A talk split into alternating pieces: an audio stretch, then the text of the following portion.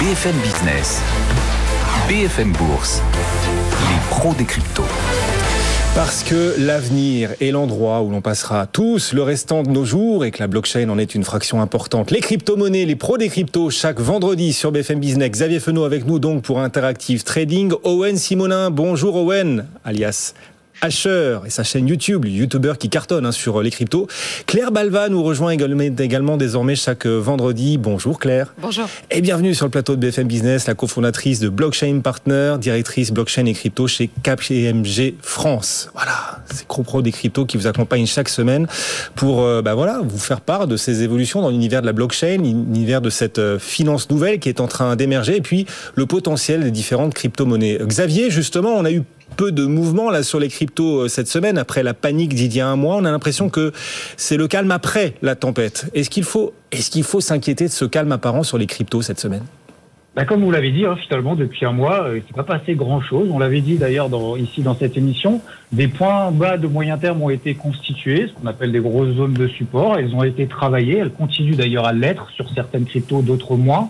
Euh, mais le marché ne peut pas oublier, c'est ce qu'on avait dit, du jour au lendemain, ce qui s'est passé, ce mouvement de panique qu'on a connu il y a un mois. On a eu des rebonds quand même de l'ordre de 30% sur le Bitcoin, de plus de 50%, voire même des x2 sur certaines cryptos. Donc, on arrive sur des zones de résistance à court terme qui sont en train d'être constituées, ce qui permet finalement de laisser l'opportunité de sortir pour les plus expérimentés qui ont payé le trou en sortant avec de belles performances, et ceux qui étaient, euh, qui sont un petit peu fait peur justement dans ce mouvement panique, se permettre de reconsidérer leur exposition de manière générale. Donc pour le moment, on, a, on est dans ce qu'on appelle des phases de range, des phases de latéralisation. C'est pas inquiétant, non, mais faudra quand même pas s'étonner d'aller revoir peut-être les derniers plus bas. Faut, faut y être, faut y être prêt. Et là où ça deviendrait justement un peu plus inquiétant, c'est si en retournant sur les derniers plus bas qu'on a réalisés sur l'ensemble des cryptos, si on n'a pas de réaction positive. Pour le moment, je vois toujours le, verre à moitié plein à moyen terme, même si c'est vrai qu'à court terme, pour le moment, on n'a aucun flux majeur euh, important qui permet de valider la reprise de ce qu'on appelle un bull run. Le, Bitcoin n'était pas la plus dynamique des cryptos euh, ces derniers mois. Comment est-ce que vous le, sentez désormais euh, sur cette dynamique du Bitcoin face aux autres crypto-monnaies? C'est vrai qu'il a repris un petit peu de hauteur quand même. Hein. Il avait pris 30% depuis ses plus bas. C'est vrai que dans cette période de flottement, peut-être qu'il retrouve un petit peu son statut euh, d'or numérique. Alors on le voit avec le ratio, ce qu'on appelle euh, le ratio ETH-BTC, donc l'Ethereum face au Bitcoin, qui s'est replié. La dominance du Bitcoin qui est repassée à 45%, l'Ethereum qui est repassé en dessous des 17%. Et c'est vrai que je pense beaucoup de monde attend que le Bitcoin, et tout le monde a vu cette zone de résistance des 40-42 000 pour se dire, OK, on repasse au-dessus de cette zone-là. Et du coup, euh, les probabilités de revoir les 30, 32 000 sont maintenant écartées pour de bon. Donc, il profite peut-être un petit peu de cette période d'hésitation, mais il faut rappeler effectivement, comme vous l'avez dit, que depuis trois mois, c'est pas le plus performant. On est dans ce qu'on appelle une alt season. Donc pour le moment, on a une grosse zone de résistance, un gros rempart sur les 40-42 000. Il n'y a pas vraiment de catalyseur pour le moment, d'autant plus que, comme on l'a vu sur les marchés traditionnels juste avant, c'est vrai que la Fed inquiète un petit peu aussi peut-être un peu les marchés aussi crypto. Oui, alors la situation semble coincée. Vous dites les gens attendent, ça va durer longtemps, euh, Xavier. Et si les gens attendent, qu'est-ce qu'ils doivent faire en attendant du coup? Oui, ça peut durer encore quelques semaines. On avait déjà dit, ça peut peut-être même durer plus longtemps. Euh, c'est vrai que euh, voilà, il y a, y a, un changement brutal de psychologie, des zones de résistance qui sont constituées. Pour les passer, il faut passer ces gros niveaux de résistance que tout le monde a, les 40 000 sur le Bitcoin, les 2900 dollars sur l'Ethereum. D'ailleurs, c'est plus propre hein, techniquement. Et plus largement, si on regarde la capitalisation totale des cryptos, bah, on est clairement là aussi dans un rang. Donc on le savait. Alors ce qu'il faut faire, bah, continuer à travailler à court terme pour ceux qui le peuvent peut-être sur une partie de son portefeuille. Ça permet finalement de profiter de replis de 10, 20, 30% d'acheter proche des bas de range, d'alléger, voire de vendre proche des hauts de range jusqu'à ce qu'on passe à une autre phase de marché. Ça permet de faire travailler sur une petite partie de son portefeuille, tout en gardant des positions à moyen terme, si bien évidemment on est positif sur l'ensemble mhm. du marché des cryptos. Pour éviter d'être scotché devant les écrans, on évite, on, préfère, on privilégie justement de placer des alertes. Ça évite de subir émotionnellement ces phases de hausse et ces phases de baisse de 20-30% et de passer à l'action justement quand il se passera vraiment quelque, chose, mhm. d'éviter de s'impatienter et de finalement passer des ordres alors qu'il ne se passe finalement pas grand-chose depuis un mois. Voilà pour le potentiel des, des crypto-monnaies. On rappelle, hein, pour tous ceux qui nous suivent sur BFM Business, si vous souhaitez investir dans les crypto-actifs, bien sûr, n'y placer que l'argent dont vous n'avez pas besoin. C'est de la diversification. On est tous d'accord là-dessus. Alors parallèlement, l'écosystème continue quand même de se constituer et c'est spectaculaire. Cocorico. Pour une fois, Cocorico, Claire. On a eu cette sacrée nouvelle euh, cette semaine pour l'écosystème crypto français, l'annonce d'un partenariat entre les, futurs champions d'Europe de foot, l'équipe de France, et, euh, Sorar, cette start-up qui émet des, NFT. C'est une étape de plus, peut-être importante, vous allez nous le dire, dans la constitution d'une France dans le coup sur le front des, des cryptos. Euh, est-ce que vous pouvez d'abord nous rappeler ce qu'est un NFT, puisque Sora émet des NFT. Oui, les NFT, c'est un type de jeton qui fait beaucoup de bruit hein, depuis quelques mois. C'est ce qu'on appelle un jeton non fongible. La différence avec un, jeton euh, classique comme le Bitcoin ou même n'importe quel euh, token qu'on peut trouver, euh, c'est que c'est un jeton qui va pas être divisible et surtout qui va être unique. Si je simplifie, quand on est sur Bitcoin, un Bitcoin égale un autre Bitcoin. Un NFT n'est pas égal à un autre NFT. Et donc là, en l'occurrence, Sorare émet des cartes de joueurs de football. Et donc, euh, une carte n'est pas la même qu'une autre carte. On a des cartes différentes qui ont des numéros différents avec des joueurs de foot euh, différents. Euh, et donc, ces NFT, ils circulent sur blockchain, en l'occurrence sur la blockchain Ethereum. Et donc, ils ont les mêmes caractéristiques que les cryptoactifs, que les crypto-monnaies. Donc, ils sont liquides, ils sont nativement mondiaux. Ils peuvent être achetés et vendus potentiellement sur des plateformes d'échange à terme. Donc c'est vraiment des outils extrêmement intéressants pour euh, gérer de la rareté numérique. Et il y a d'autres applications dans le jeu vidéo, même dans le milieu de, de l'art plus particulièrement. Oui, c'est non substituable en quelque sorte, non fongible. Exactement. Voilà, voilà. c'est le terme. Et donc on a ce partenariat de Sorar, Sorare, vous dites? Moi je dis. Sorare, mais bon, okay. euh, Sorare marche aussi. Je crois. Oui, c'est peut-être latin d'ailleurs. Euh, donc ce partenariat de Sorar, on va le dire comme ça, avec l'équipe de France, que propose Sorar avec ses NFT euh, Owen, comment ça marche tout ça? Alors, ce qu'il propose, c'est que chaque NFT soit la carte d'un joueur. Et ce NFT, en plus d'avoir un côté rareté, donc on peut déjà euh, constater le côté un petit peu à la Panini, on doit collectionner et avoir euh, un maximum de joueurs. Il y a ce côté rareté et ce côté collection, mais ces NFT ont également un côté utile, puisque sur la plateforme, directement sur le site internet, les gens vont pouvoir constituer leurs équipes. Une fois qu'ils ont constitué des équipes avec des cartes et des joueurs, ils vont pouvoir participer à des tournois et des concours, gagner des points, visualiser les matchs qu'ils jouent avec leur équipe et toujours essayer d'en collecter encore plus, de gagner d'autres joueurs pour améliorer leur équipe. Donc il y a vraiment ce côté rareté et donc collection, mais également le côté communautaire et utilité de ces NFT pour la constitution d'une équipe que l'on va faire jouer et que l'on va challenger à travers ce jeu. Et quel est l'intérêt pour l'équipe de France? Donc ce partenariat annoncé cette semaine de Sorar avec l'équipe de France, l'intérêt pour l'équipe de France d'avoir un partenariat avec ce, ce groupe-là? Il y a deux intérêts. En fait, il y a un premier intérêt, c'est du fan engagement. Et euh, quand vous parlez avec des joueurs de, de Sorare, ce qu'ils vous disent, c'est euh, bah, les émotions sont décuplées quand on regarde un match de l'Euro, quand on a en plus euh, des cartes des joueurs, hein, puisque l'enjeu devient double, c'est-à-dire qu'à la fois on, soutient son équipe, mais en plus de ça, potentiellement, on va gagner des choses dans le jeu. Donc ça, c'est le premier aspect euh, qui, est encore décuplé parce que certains joueurs de l'équipe de France étaient déjà sur Sorare, mais d'autres joueurs n'avaient pas encore leur carte. Euh, c'est le cas d'Antoine Griezmann, par exemple, qui fait oui. Là son apparition sur Sorare. Et puis le deuxième aspect, c'est un aspect financier. Alors sans préjuger du contrat que l'équipe de France a avec Sorare, le modèle économique de Sorare, c'est donc d'émettre des cartes. Donc ils vendent ces cartes, ils ont des revenus sur ces cartes, euh, mais derrière il y a une rétro-commission généralement qu'ils redonnent euh, au club.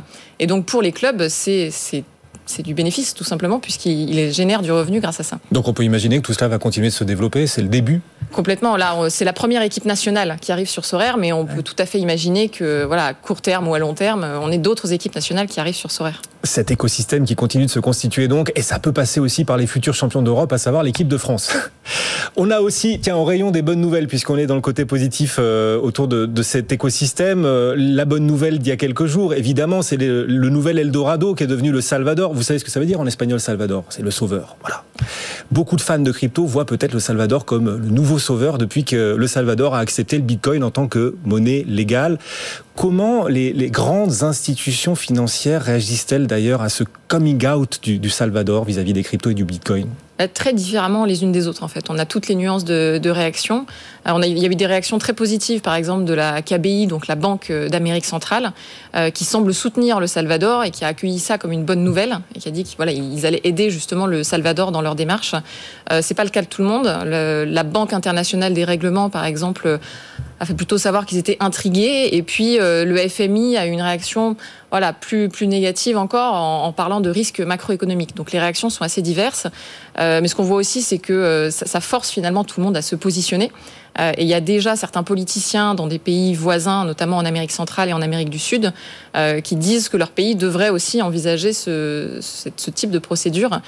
pour l'instant, reste ça reste très en amont. Mais ce qu'on constate déjà, c'est que ces pays ont des caractéristiques communes avec le Salvador, c'est-à-dire qu'ils ont une population peu bancarisée, ils sont très dépendants au dollar, et puis ils sont très dépendants aussi des flux d'argent de leurs expatriés. Donc c'est tous ces pays finalement qui ont des caractéristiques communes pourraient être amenés à, procéder à ce type de voilà de nouvelles lois pour instituer le Bitcoin comme monnaie légale. Le Salvador a-t-il ouvert la boîte de Pandore L'avenir nous le dira bien évidemment. En tout cas, la Banque monétaire pour l'instant refuse, la Banque mondiale refuse de fournir de l'aide dans la mise en place technique du paiement Bitcoin au sein de ce pays, le Salvador. Est-ce que c'est grave, docteur, docteur Owen? Quelles sont les implications possibles dans la mesure où la Banque mondiale refuse de fournir une quelconque aide au Salvador? Alors, en réalité, la, vraie portée de cette action-là, c'est de montrer qu'il y a une vraie réflexion par des très grosses entités et, organismes financiers. Ça, ça a de la portée.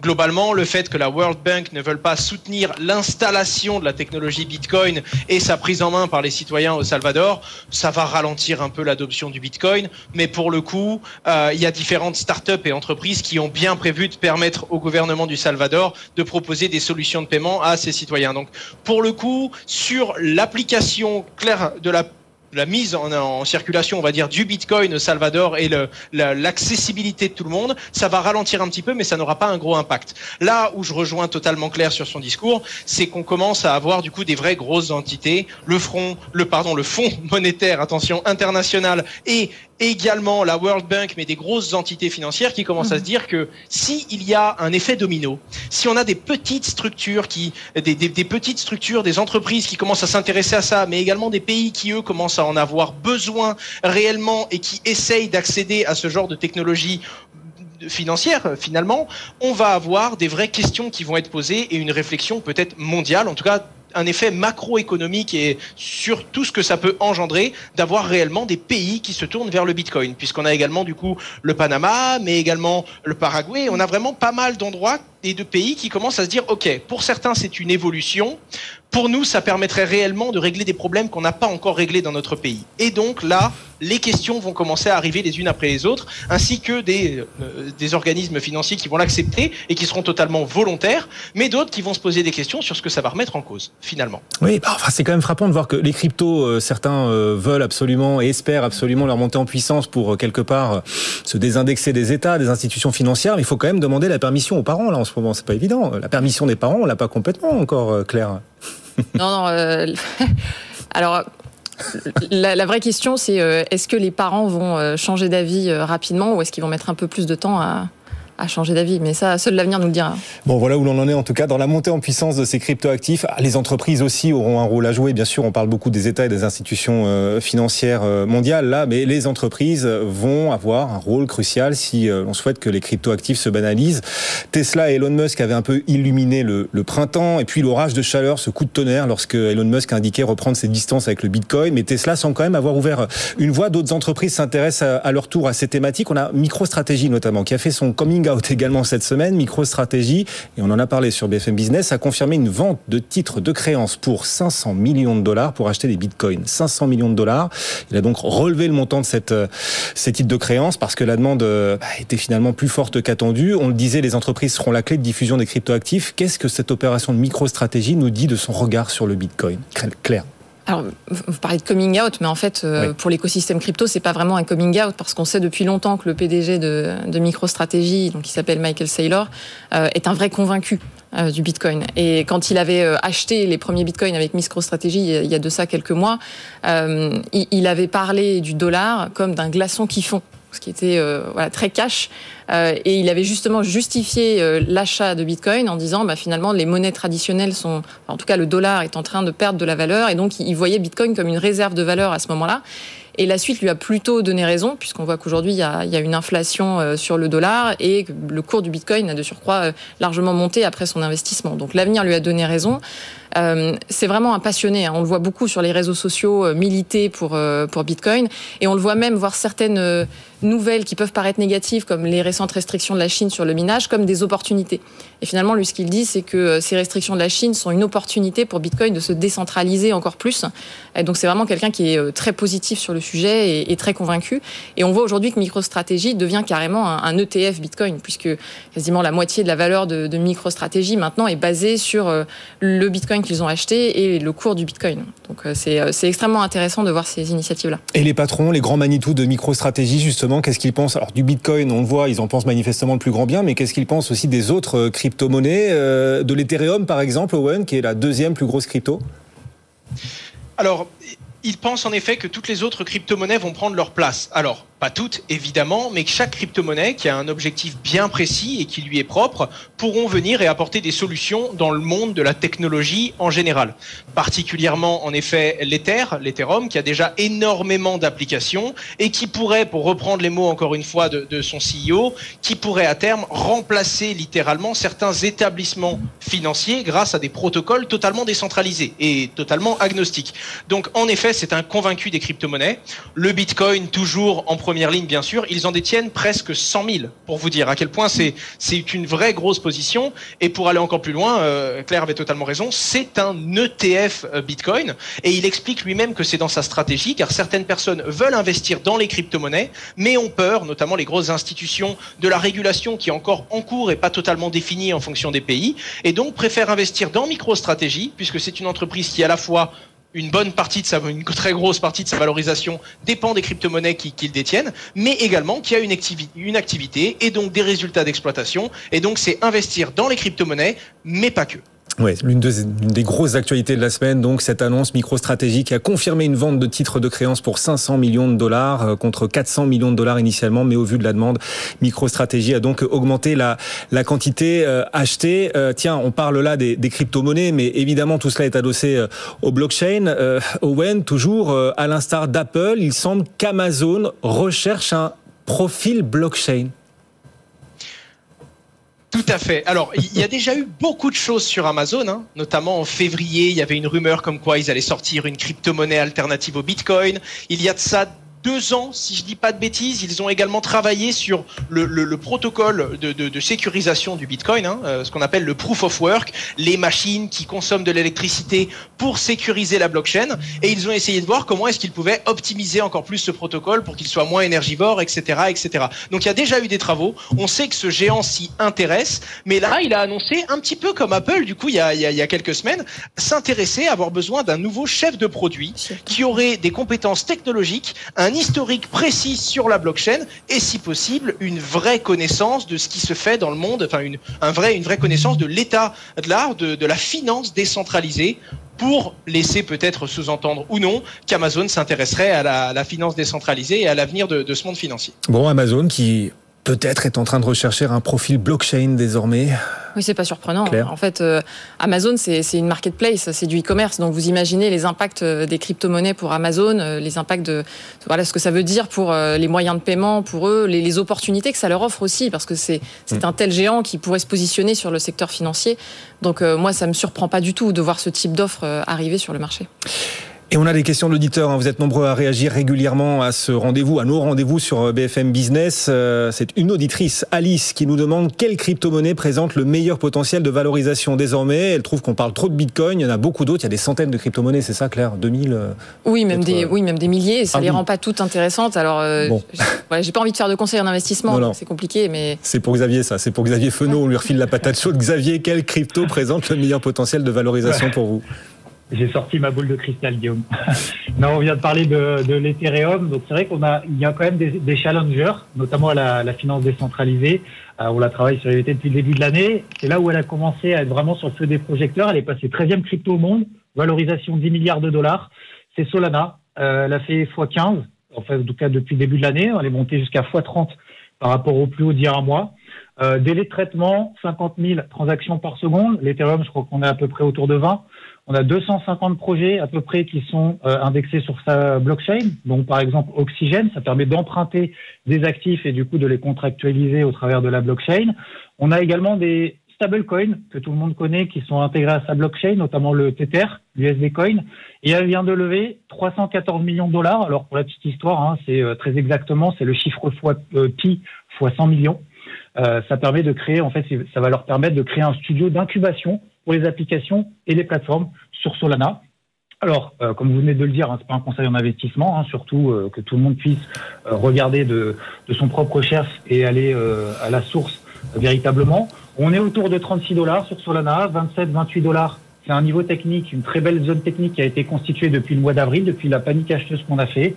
on met quand même une alerte sur les 43 44 dollars, comme sur l'ensemble de crypto, pour justement ne pas louper le train si jamais on a un bull run qui est en train de se remettre en place. Elle a bien performé depuis le début de l'année, comme je vous l'ai dit, x 15 mmh. depuis le début de l'année, x 30 au plus haut. Mais on estime en tout cas que c'est pas fini. Xavier Fenot, merci euh, beaucoup. Solana, donc euh, cette euh, crypto-monnaie qui pour vous présente un beau potentiel. Vous le disiez, c'est pas un conseil d'investissement et on rappelle à tous ceux qui nous suivent que les crypto-monnaies c'est vraiment de l'argent que l'on place dont on n'a pas besoin par ailleurs. Hein. C'est de la diversification. Évidemment, ça c'est la base de tout. Merci beaucoup à tous les trois. C'était votre première, Claire. Merci de nous avoir rejoints. Merci pour l'invitation. Et on est ravi donc de vous accueillir désormais chaque semaine dans les pros des crypto. Claire Balva, cofondatrice de Blockchain Partner, directrice blockchain crypto chez KPMG France. Merci beaucoup Owen, chaque vendredi avec nous. Merci Owen pour votre fidélité également. Owen Simonin alias Asher et sa chaîne YouTube et Xavier Fenot qui nous accompagnait, qui nous accompagnera aussi de plus en plus régulièrement, trader et coach pour Interactive Trading. Bon week-end à tous. Le CAC 40 est toujours en baisse d'1,3%. On se reconnecte à la séance du jour dans un instant. Le club à suivre juste après la pause. À tout de suite. BFM Bourse, vos placements, nos conseils sur BFM Business.